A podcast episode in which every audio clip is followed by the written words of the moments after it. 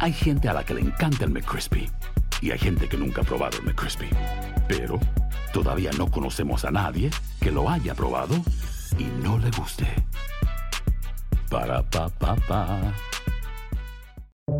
Buenos días. Estas son las noticias en un minuto. Es viernes 21 de octubre, le saluda Leomar Córdoba. CNN reportó la grabación de una transmisión de radio del día del ataque en la escuela primaria Rob en Uvalde, Texas, en la que se escucha al capitán del Departamento de Seguridad Pública de ese estado, Joel Betancourt, ordenando detener la entrada de la policía al salón de clase donde se encontraba el atacante. Ahora el oficial se encuentra entre los investigados. La estudiante de la Universidad de Princeton, que fue vista por última vez el pasado 14 de octubre, fue encontrada muerta en el campus este jueves, según dijo la oficina del fiscal del condado Mercer en Nueva Jersey.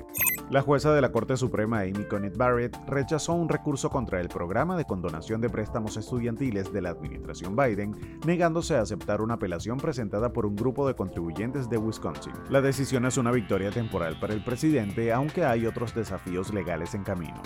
Seattle, Portland y otras ciudades del noreste de Estados Unidos están experimentando una de las peores calidades de aire del mundo mientras numerosos incendios forestales arden en las cercanías, asfixiando a residentes y proyectando una espeluznante neblina sobre el horizonte.